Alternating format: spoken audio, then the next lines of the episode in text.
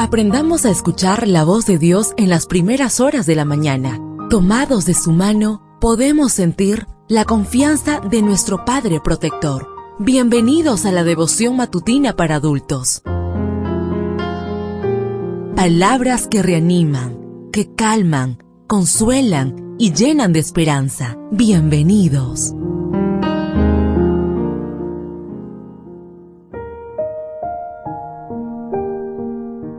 Apreciado amigo, apreciada amiga, qué bendición poder saludarte hoy 19 de septiembre. Recuerda, soy tu amigo Roberto Navarro y traigo para ti el devocional para esta mañana que lleva por título En él está mi felicidad. La lectura bíblica la encontramos en el libro de Salmos 119.35. Llévame por el camino de tus mandamientos, pues en él está mi felicidad. Sigamos hablando sobre la felicidad. En la Declaración de Independencia de los Estados Unidos, los padres fundadores declararon, sostenemos como evidentes estas verdades, que todos los hombres son creados iguales, que son dotados por su Creador de ciertos derechos inalienables, que entre estos está la vida, la libertad y la búsqueda de la felicidad. Como muchos consideran que ser felices es un derecho inalienable en la condición humana, entonces procuran por todos los medios disfrutar de ese derecho.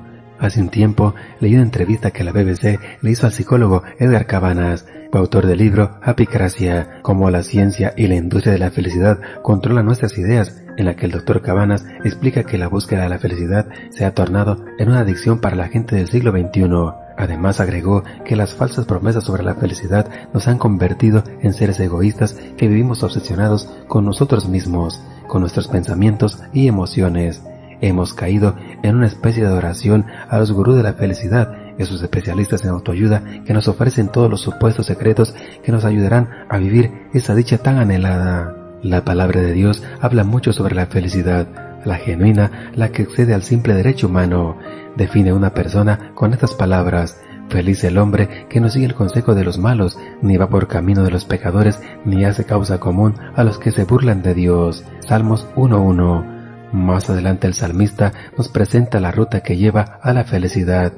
Llévame por el camino de tus mandamientos, pues en él está mi felicidad. Salmos 119.35.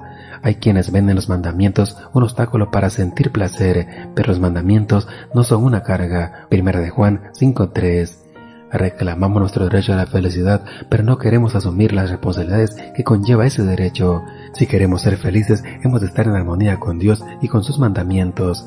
La esencia de la felicidad no radica en cómo me siento yo, sino en qué estoy haciendo.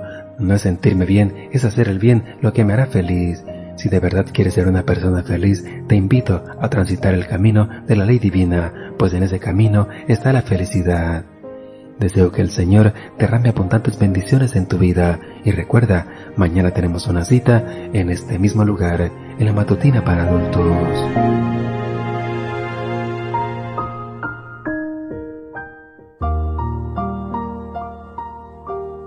Ahora salimos a realizar nuestras actividades más seguros, sintiendo su voz en nuestro oído.